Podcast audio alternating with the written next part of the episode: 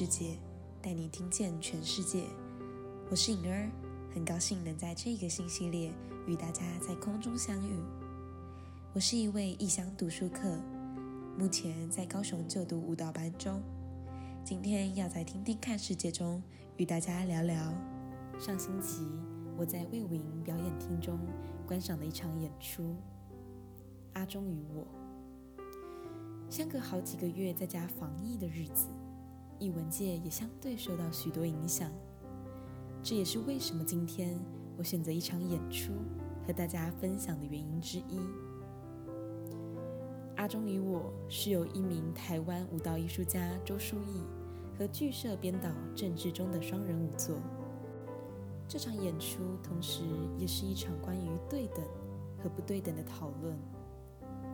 周书毅是十岁开始学舞，一路从舞蹈学院出身的编舞家，同时也是一位舞者。阿忠则是一位从四岁罹患小儿麻痹，十九岁投身剧场的编导创作者。两个身处相异星球的身体，因此需要更多时间来熟悉对方不同的运作。他们以一周四天，每天六小时的频率。高强度的进出排练场。这个作品的发展核心是身体，另一个则是艺术家们对于世界、对于社会运动的关注与参与。除了主要创作表演者郑志忠与周书毅之外，另外还有台湾音乐创作人王玉军担任音乐设计，香港剧场设计师李志伟担任舞台灯光设计。当我看完《阿忠与我》后，才明白这个“我”可以是周书毅本人，也可以是阿忠与自己，更可以是每一个我们。这是一部献给每一个人都可以观赏的作品，从创作到制作，都拥抱多元社会。一开始，当我走进剧场时，看见舞台上有两个电动轮椅。并且看见了在舞台两侧设置的无障碍坡道，方便乘坐电轮椅的观众入席。然而，我也不时听见舒毅和阿忠的预录旁白：“你们在做什么？你的身体坐了起来，裤子里面没有身体吗？”仿佛这是历经过大半年的高密度对话沉积下来的关键线索。一段时间过去，当剧场进入暗场后，看见舞台上亮起了两束光芒，那是从电动轮椅上发出的照明设备。原先停在舞台上，我看见的电动轮椅有了驾驶者。两台电动轮椅从观众的方向一路开向舞台的远处，只有两道光芒，但他们前进的方向不是光亮的舞台。而是黑暗的角落。这开头的第一幕就使我唤起了许多想象。我是一个天马行空、很喜欢想各种事的人，同时也是一个热爱看演出的观众。我知道，其实很多人会纳闷，到底为什么看不？我觉得许多的观赏，其实更多的是自己的理解。一部分也可以称作是自己想象的脑补空间。每个作品是一个引导构思的关键。其实每一个人对于作品的不同解释，也是一个作品正在被建构中的过程。对我来说，每一次最大的收获，不是看懂了作品，更多的是我自己因为作品而拥有的自我对话。就像是这短短的开场一幕，就会让我觉得很期待。两个人，两台电动轮椅，不是朝着理想的光明世界前进，而是想要带领着每一个台下的观众，前往那一个不为人知的黑暗深处。紧接着，下一幕是大幕关上，又再次打开的画面。下一个画面使我起鸡皮疙瘩。那是从右上舞台打下的橘红光线，剧场上的所有灯架沿着高低降落在舞台上，地面上是一杆一杆灯杆的影子。阿忠拖着幼年因为小儿麻痹而不受控的左右脚，靠着两只手向前迈进。那个不到一百五十公分、四十三公斤，比起同岁成人瘦小的身躯，却有占满整个舞台的力量。从第二幕开始，我的情绪开始有了一丝的哽咽，还有满满的感动及敬佩。那一道道映照在阿忠身上的灯杆影子，仿佛就像是整个社会对于身障者的不同眼光。和生活上所有的不便限制一样，但当阿忠缓缓爬行向前时，那尽管在如此瘦小的力量，像是不对一道道难题与困难服输一样，他都尽力走过了。这强大的决心和耐力，将来和世人分享这一段阿忠的勇敢路程。下一个段落，阿忠独自在台上。练习各种肢体伸展的方式，一旦过高的重心偏移，身体就会随即的倒下，聚焦的灯光也会因此而消失。透过效果器放大扑倒在地的声响，每个跌落的刹那都掷地有声，仿佛也强化了阿忠的失足人生，但他却越挫越勇的意象。接下来好几幕，阿忠跟书毅都是借由电轮椅、手动轮椅、拐杖等辅助用具，试验出不同的身体形态，像是转圈、后退走、手背平举向前，这就对方的舞台表演，皆是非常可见的高度排练成果。周书毅三年前向阿忠邀舞。其中原因来自于对阿忠使用身体的好奇。阿忠上身很有力，臂膀、前部核心和后背部都相当精实。表演艺术工作者其实通常都不避讳谈论身体，身体是舞台上的表述角色。倘若当肢体语言落入牢笼后，或许就会将表演落入一成不变中。然而，关于阿忠的身体使用，举例来说，一个躺在地板上的动作，最后舒展开的肢体，绝大部分是右脚，是因为阿忠身上有一个地方无法控制，就是他的右脚。他也变成操作身体上最大的困难，因为小儿麻痹的关系，骨髓其实是不能传导完成动作的肌肉指令。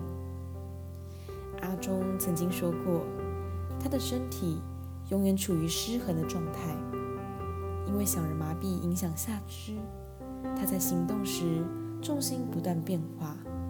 左脚能穿支架，无法穿支架的右脚则会因身体其他部分的动作不受控制的摆动。就像是有一幕阐述了阿忠如何用五分钟穿鞋的日常。他巨细靡遗地绑起鞋带，反复检查舒适度。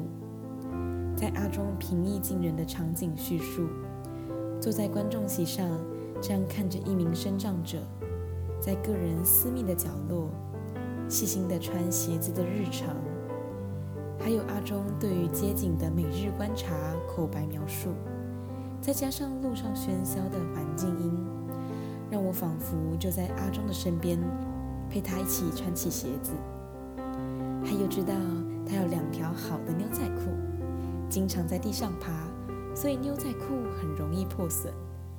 不知道为什么，可能是因为这样的日常环境营造，让我有一种莫名亲近的熟悉感。周书毅曾经描述过阿忠，当阿忠是一个演员的时候，会把自己的所有开到最大。很愿意去尝试，试验自己的可能性。他的身体动力也存在着这个特质。也就是说，该如何做到？他们会讨论、去试，而后推到一个适合这段内容的某一种极限，尝试极限。阿忠提及剧场人都会知道自己想要的方向为何，而后不择手段地去尝试极限，或是趋近于极限。阿忠也曾经说过一句话，我非常喜欢。他说：“所谓的极限，是你会发现可以到的地方其实很大。”这就像我看见这个作品的最后一幕，是书艺骑着电动轮椅，上面附加着正方体的支撑杆子。阿忠则是在毫无辅助用具下，在电轮椅无限旋转的支撑架上，做着很多的支撑、延闪的动作。这时，舞台的上空白色烟雾缭绕，橘红的灯光就像是夕阳一般，雾。更是让人产生厚厚云层的想象。看见灯光慢慢渐收的同时，阿忠的手碰到了最高的天空。看见这最后一幕，我真的在台下痛哭流涕。那是一份很真情的感动，同时也是这场表演作品堆积下来的情绪氛围，使我对于社会议题有了更不一样的认识视角。在演后座谈时，我甚至拿起麦克风，对着全场观众说了一段话。当我看见最后一幕时，我内心想到的一段话是：无论我们在如此的深处卑微狭小，最终我们都还是可以碰到最高最远的天空。我想，这是自己在看完演出最直接的感受，还有那一句在心底浮现出的一段话。这场演出对我来说，不只是单单一个作品，每个画面、动作、灯光、音乐设计，带领我去到更不同的远方，包括日后自己在看待身障者的眼光，或是日常生活中的无障碍设施真的有落实建造吗？或更甚至让我转化自己是阿忠的话。我也会如此坚强吗？又或是我还能继续喜欢舞蹈吗？甚至有提问提出，舞台上身障者会不会被奇观化？看戏的人对于身障者表演的期待应该落在哪里？阿忠则回应，不会把奇观化当成负面的形容词。阿忠认为，身障者。必须去锻炼自己的身体，确保自己的体力可以支撑整个表演。希望观众记住的是他们的表演，而非身障者的肢体。不用一般演员来诠释身障角色，也是因为由身障者表现出的状态才是最真实的样貌。接下来我要跟观众讨论的是，我觉得值得被讨论的两个方向。一是无障碍设施，看见阿忠日常以轮椅行动，让我想起一个 YouTuber Chairman 蚁人的影片，其中有一部影片就有提到自己身为轮椅行动者常常遇到的不便，例如在马路上人行道或是斜坡道因为障碍物而无法通行，或是许多的路边店家。只能走楼梯上楼，没有电梯服务，还有很危险的斜坡倾斜程度，有时候太陡，还有可能造成轮椅往后推的危险，或是一般地面的凹凸不平，升降车位被霸占等问题存在。社会是否可以多增加对于身障者的安全性问题？就像是日本在浅草寺周边。各种不同铺面衔接处都非常平整，推起轮椅来完全无障碍，甚至不同程度的高低差也处理得恰恰好。路面上的人孔盖及排水孔也与地面完美的贴平，坐在轮椅上移动还能感受到施工者的用心。